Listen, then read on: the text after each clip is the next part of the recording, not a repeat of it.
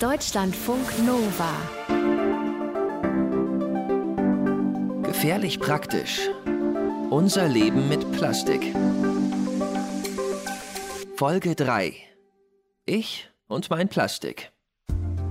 Das ist eben unser moderner Lebensstil mit seinen vielfachen Vorteilen, ist eben schlicht auch mit einer Chemikalienbelastung äh, verbunden.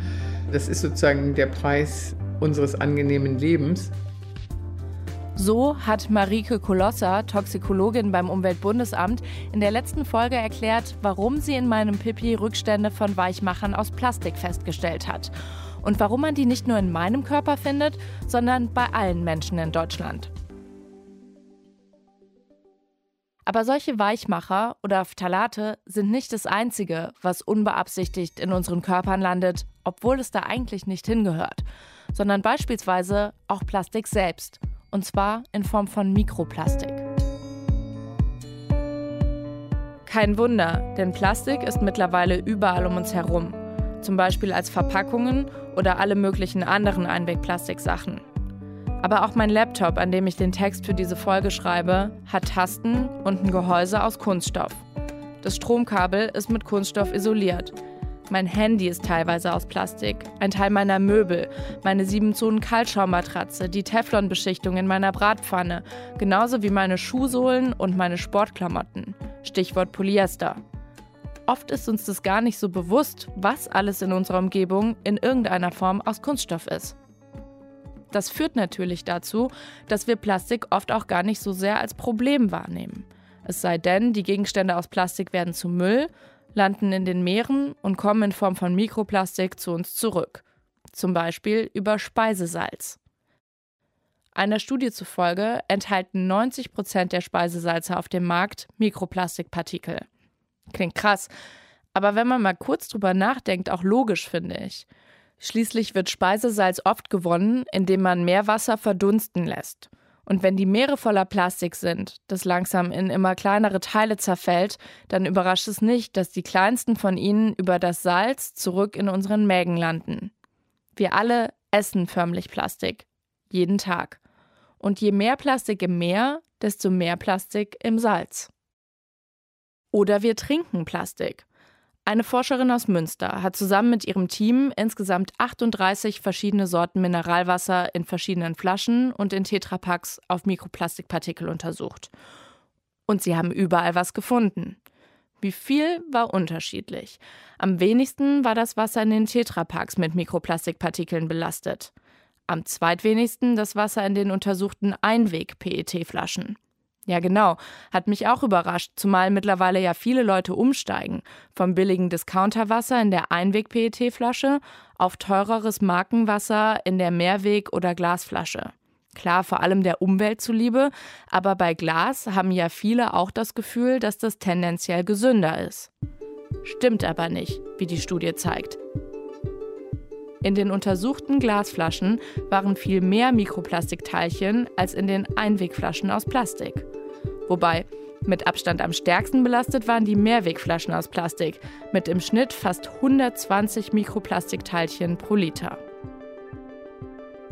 Die Umweltschutzorganisation WWF wollte wissen, wie viel Mikroplastik es genau ist, das wir so zu uns nehmen, und hat Forschende der Uni Newcastle in Australien beauftragt, genau das herauszufinden.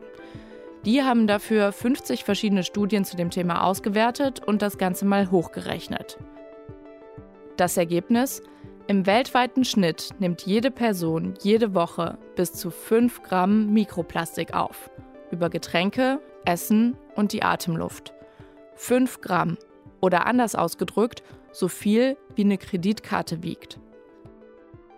Genauere Angaben für Deutschland hat die Studie nicht ermittelt.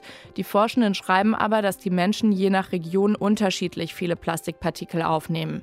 In den USA oder Indien zum Beispiel doppelt so viele wie in Europa oder Indonesien. Die Forschenden von der Uni Newcastle sagen, Mikroplastik steckt vor allem in Wasser, und zwar egal ob abgefüllt oder aus der Leitung. Es steckt in Schalentieren, in Bier und eben in Salz. Und dann gab es da im Herbst 2018 noch eine andere Studie aus Österreich. Schlagzeile: Erstmals Mikroplastik im Menschen nachgewiesen. Dafür haben Forschende Stuhlproben von acht Menschen aus Finnland, den Niederlanden, Großbritannien, Italien, Polen, Russland, Japan und eben Österreich untersucht. Und in allen haben sie Mikroplastik gefunden, also Plastikteile 5 mm oder kleiner. Im Schnitt waren es 20 Teilchen pro 10 Gramm Stuhl, vor allem aus PP und PET, also Polypropylen, das ist so ein härterer Kunststoff, aus dem zum Beispiel Schraubverschlüsse von Plastikflaschen sind. Und PET steht für Polyethylenterephthalat. Und das kennen wir vor allem als Material, aus dem die Getränkeflaschen selber sind. Ja, zugegeben, nur acht Leute, war eine sehr kleine Stichprobe. Repräsentativ sind Studien eigentlich erst ab 1000 Probanden. Trotzdem, die Trefferquote von 100 Prozent lässt darauf schließen, dass wir alle höchstwahrscheinlich Mikroplastik im Körper haben und über unseren Verdauungstrakt ausscheiden. Albert Bräuning vom Bundesinstitut für Risikobewertung überrascht es nicht. Man weiß, im Tier geht es oben rein und unten raus. Und wenn wir jetzt sehen, dass es im Menschen unten rausgeht, wenn wir schon wissen, dass es oben reingeht, ist das vom Aspekt der wissenschaftlichen Neuheit nicht so groß. Bräuning beeindruckt was anderes die eigentliche Leistung von den Österreichern war nicht herauszufinden, dass die Partikel im Code sind, sondern tatsächlich es zu schaffen, den Code so aufzuarbeiten, dass man da Partikel wieder rausgekriegt hat. Also, dass sie da überhaupt Teilchen gefunden haben und die dann wirklich als Mikroplastik identifizieren konnten.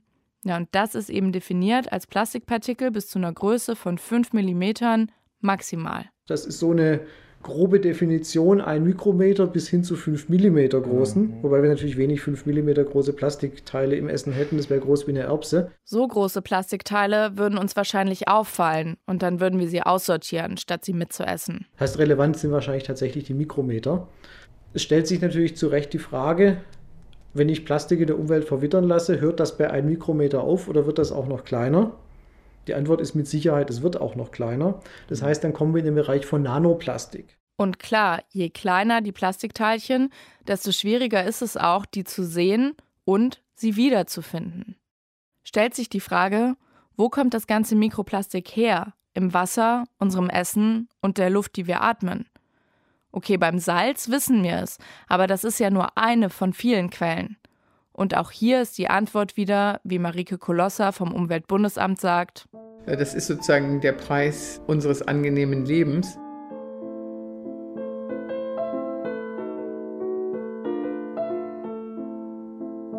Ja, zumindest ist das ein Teil der Antwort. Forschende vom Fraunhofer Umsicht-Institut in Oberhausen haben sich das Thema Mikroplastik mal genauer angeschaut. Vor allem die Frage, wie viel davon eigentlich in der Umwelt landet. Die Antwort? Rund 330.000 Tonnen. Jedes Jahr. Allein in Deutschland. Woher das kommt? Unterschiedlich. Vor allem von Reifen. Am meisten von Autos und Lkw, aber auch von Motorradreifen, Fahrradreifen und Skateboardrollen. Die Fraunhofer Forscher haben ausgerechnet, dass pro Kopf in Deutschland jedes Jahr 1,2 Kilo Mikroplastik in Form von Reifenabrieb in der Umwelt landen. Insgesamt haben sie die Menge von Mikroplastik in der Umwelt für 51 Quellen ausgerechnet. Darunter waren auch Sport- und Spielplätze, Baustellen, Kompost, Hausfassaden und sogar Schuhsohlen. Klingt vielleicht erstmal überraschend, aber klar, wenn wir Schuhe tragen, dann laufen wir dabei auch nach und nach die Sohle ab. Und genau wie beim Reifen löst sich das Gummi ja nicht einfach in Luft auf, sondern es geht irgendwo hin. Wobei irgendwie löst es sich eben doch in Luft auf. Es fliegt uns nämlich mit der Luft um die Ohren und in unsere Lungen. Oder es bleibt am Straßenrand liegen und wird mit dem nächsten Regenschauer weitergespült. Klar kann man jetzt sagen, Abrieb von Schuhsohlen, ernsthaft, kann ja wohl nicht so viel sein. Laut der Studie sind es pro Person jedes Jahr 109 Gramm, also ein bisschen mehr als eine Tafel Schokolade wiegt. Stimmt, im Vergleich zum Reifenabrieb ist es nicht so viel. Aber wenn man sich mal überlegt, wie viele Menschen wir in Deutschland sind, dann ist es eben schon eine Menge, sagt Ralf Bertling, einer der Autoren der Studie. Also minimal ist es nicht. Wir sind ja über 80 Millionen Menschen hier im Land. Natürlich lässt sich das nicht vermeiden. Also es soll jetzt niemand auf den Händen laufen oder auf dem Motorrad auf einem Rad fahren, um den Reifenabrieb zu minimieren. Obwohl das eine ganz witzige Vorstellung ist, finde ich. Ralf Bertling sagt, Um die Belastung mit Mikroplastik durch Reifenabrieb möglichst gering zu halten, kann jeder zumindest ein bisschen was machen. Achtsamer sein zum Beispiel. Man kann moderat fahren, muss nicht heftig beschleunigen und bremsen, muss jetzt vielleicht auch nicht immer das Auto benutzen, kann man auch mal stehen lassen und mal ein Fahrrad nehmen. Weil klar, ein Autoreifen hat viel mehr Fläche als ein Fahrradreifen oder ein Schuh und ist auch einem ganz anderen Druck ausgesetzt. Bertling sieht aber noch einen anderen Lösungsansatz. Was man sonst sicherlich noch machen könnte, da sind wir jetzt als Wissenschaftler und Techniker sicherlich angesprochen, dass man halt technische Lösungen entwickelt, die das Problem vielleicht ein bisschen begrenzen. Also als Beispiel vielleicht andere Reifenmischungen, die vielleicht optimiert sind hinsichtlich Abriebverhalten. Bertling und seine Fraunhofer-Kollegen wollen jetzt aber vor allem erstmal schauen, wo es in Deutschland besonders viel Reifenabrieb gibt. Dann könnte man nämlich auch überlegen, ob die Kommunen an Stellen, wo besonders viel Reifenabrieb liegen bleibt, den irgendwie einsammeln. Also quasi sauber machen, damit der Abrieb nicht weiter durch das Regenwasser in die Erde oder Kanalisation getragen wird und somit am Ende vielleicht mit dem Klärschlamm auf dem Feld landet oder sonst wo. Was definitiv in der Kanalisation landet, ist Mikroplastik aus Kosmetikprodukten. Ist aber vergleichsweise wenig, sagt Bertling. Die Fraunhofer-Studie kommt da auf 19 Gramm pro Person und Jahr. Was wohl auch daran liegt, dass es dafür schon seit ein paar Jahren eine erhöhte Aufmerksamkeit gibt. Und Mikroplastik seitdem gar nicht mehr in so wahnsinnig vielen Produkten steckt. Da haben die Hersteller relativ schnell reagiert. Also so gesehen zeigt sich, dass Information und Sensibilisierung der Gesellschaft auch äh, zielführend ist. Unter anderem auch, weil wir Verbraucherinnen und Verbraucher es nicht mehr kaufen wollen. Und es ist ja auch ziemlich einfach, darauf zu verzichten. Da, wo Mikroplastik in Kosmetika einen Nutzen hat, zum Beispiel in Peelings, könnte man nämlich auch stattdessen was Natürliches nehmen, wie zum Beispiel Kaffeesatz oder Erdbeerkerne. Und wenn es das nicht als fertiges Peeling gibt, dann tut es unter der Dusche tatsächlich auch der pure Kaffeesatz aus eurer Maschine. Macht dann unter der Dusche nur ein bisschen mehr Dreck.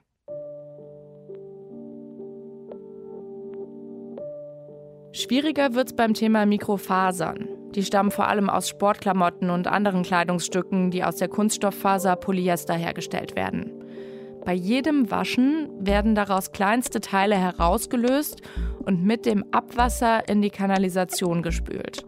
Und diese Mikrofasern landen dann eben potenziell im Meer oder mit dem Klärschlamm aus der Kläranlage auf dem Feld und damit in der Umwelt. Laut Fraunhofer-Studie sind es pro Person und Jahr 77 Gramm. Nochmal zur Erinnerung, wir sind, Stand 2017, genau genommen 82,79 Millionen Menschen in Deutschland. Mal 77 Gramm macht über 6000 Tonnen Mikrofasermüll in der Umwelt jedes Jahr. Das ist in etwa so viel wie 1000 Elefanten. Klar, so ganz werden wir das Problem mit den Mikrofasern nicht los. Irgendwas müssen wir ja anziehen und dann auch mal waschen. Aber Klamotten aus reiner Baumwolle, Wolle oder Seide belasten zumindest in puncto Mikrofasern die Umwelt deutlich weniger als Klamotten aus Polyester oder anderen synthetischen Fasern. Der Trend geht allerdings in eine andere Richtung. Laut Greenpeace bestehen schon jetzt 60 Prozent der Kleidung weltweit aus Polyester, zumindest teilweise. Aktuell kommen jedes Jahr 45 Millionen Tonnen neues Polyester hinzu und auch hier ist die Tendenz steigend. Wie generell beim Thema Plastikproduktion. Aktuell liegen wir so bei 350 Millionen Tonnen Plastik, die weltweit jedes Jahr neu produziert werden. Dass Plastik als Mikroplastik in unseren Körpern herumschwirrt, klingt natürlich erstmal beunruhigend. Aber wie gefährlich ist das? Müsste Albert Bräuning vom Bundesinstitut für Risikobewertung ja eigentlich was zu sagen können.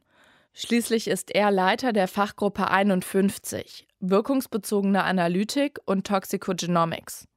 Also er und sein Team beschäftigen sich mit genau diesen Fragen. Was macht das Mikroplastik mit uns? Und wie gefährlich ist es?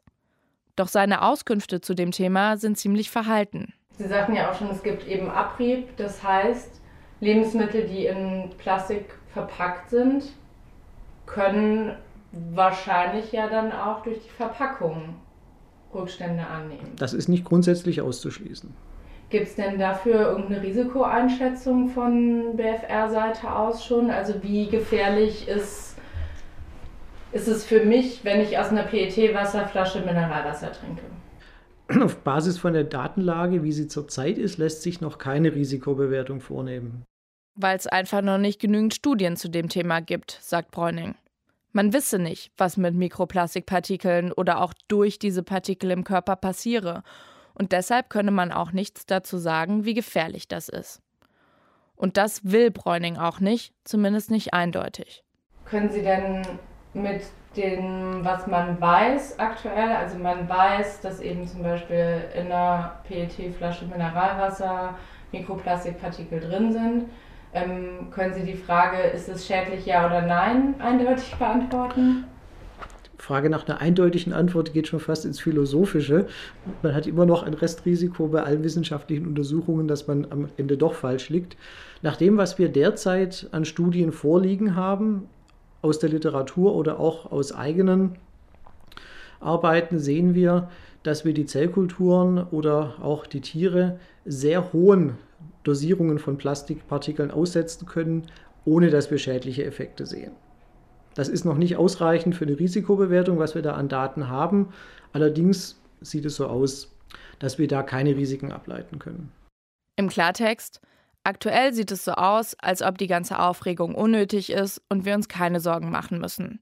Mikroplastik, das oben reingeht, kommt unten wieder raus. Und zwar anscheinend ohne, dass es auf dem Weg durch den Körper Schaden anrichtet. Aber eine wirklich gute Datenlage zu der Frage, wie viel kann an solche Partikel adsorbiert werden und löst sich das von diesen Partikeln wieder ab, wenn sie sich im Darm befinden oder nicht. Wirklich gute Daten dazu gibt es noch nicht. Andere Forschende machen sich dagegen schon Sorgen, dass kleinste Plastikpartikel zu Entzündungen im Darm und der Bildung von Tumoren führen könnten. Oder dass die Plastikpartikel auch in andere Bereiche des Körpers getragen werden könnten. Auch Marike Kolosser, die Toxikologin vom Umweltbundesamt, hat so ihre Probleme damit, eine konkrete Aussage darüber zu treffen, ob Mikroplastik im menschlichen Körper gefährlich ist. Aber das ist äh, unglaublich schwer, das einzuschätzen, weil wir können einerseits die Belastung im Menschen nicht vernünftig messen und zweitens ist das sozusagen nur eine, der Obertitel ist nur eine Verwendung, ähm, der sagt aber nichts über die Substanz dahinter aus. Mikroplastik kann nämlich aus allen möglichen unterschiedlichen Kunststoffarten bestehen. PE, PP, PET, PVC und wie sie alle heißen. Und klar, die könnten unter Umständen jeweils unterschiedliche Wirkungen in unserem Körper haben. Das macht natürlich eine toxikologische Bewertung schwierig. Ja, schwierig, schwierig, dieses ganze Plastikthema. Und andauernd tauchen neue Studien auf, die uns zeigen, wie voll von Plastik unser Planet schon ist. Doch die Frage, wie gefährlich das ist, für uns und den Planeten, die kann anscheinend keiner so richtig zufriedenstellend beantworten. Zumindest noch nicht. Fakt ist, wir leben in einer Welt voller Plastikprodukte. Klar können wir einige davon vermeiden, können uns Apps runterladen, die uns sagen, ob in den Produkten, die wir kaufen, verstecktes Plastik drin ist. Doch komplett ohne Plastik wird es vermutlich nicht mehr gehen. Eine plastikfreie Welt gibt es nämlich nicht. Für niemanden von uns. Aber was machen wir? Keifen uns gegenseitig über die sozialen Netzwerke an, wenn jemand mal einen Pappbecher benutzt, eingeschweißte Gurken kauft, eine Plastiktüte benutzt oder Fleisch isst. Klimaschutz, Demos, wählen und gleichzeitig Kaffee aus dem Pappbecher trinken oder mit der Plastiktüte einkaufen gehen funktioniert halt nicht. Sorry, aber To-Go-Becher mit Plastikdeckel geht halt einfach gar nicht mehr. Ich habe einen Becher aus Porzellan, der sieht aber aus wie Papier aus der Ferne. Ich wurde neulich damit an der Ampel aus dem Auto heraus beschimpft. Erst war ich völlig perplex und dann habe ich es kapiert. Der Becher nervt mich nicht so, aber dass man die dann auf den Straßen und im Park und am Flussufer überall sieht, das schon. Zigarettenkippen auf den Straßen und den Wasserwegen, die sind echt das Letzte. So Typen einfach mal fragen, wo warst du zuletzt im Urlaub? Wann war dein letzter Flug? Ruckzuck, Schweigen im Walde. Die Leute kommen sich halt gern besser vor als andere. Hm, kann schon sein. Ich glaube nur nicht, dass uns so ein aggressiver Ton in Sachen Nachhaltigkeit und Plastikvermeidung wirklich weiterbringt. Schließlich wollen wir ja alle bitte unsere eigenen Entscheidungen treffen dürfen. Und das machen wir natürlich immer auf Grundlage dessen, was wir wissen. Und wenn mir nicht klar ist, warum Plastik ein Problem ist, dann leuchtet es natürlich auch nicht ein, warum ich Plastik vermeiden sollte. Aber dafür gibt es ja diesen Podcast. In der nächsten Folge schauen wir uns an, was Plastik eigentlich ist. Und weil Plastik so oft aus Erdöl hergestellt wird, schauen wir uns auch an, wie Erdöl entsteht. Im Grunde nämlich aus lauter natürlichen Ablagerungen. Und dann machen wir das ganz große Fass auf und klären, warum Plastik zu so einem Riesenproblem geworden ist und was es mit dem Klimawandel zu tun hat. Was ich mitnehme.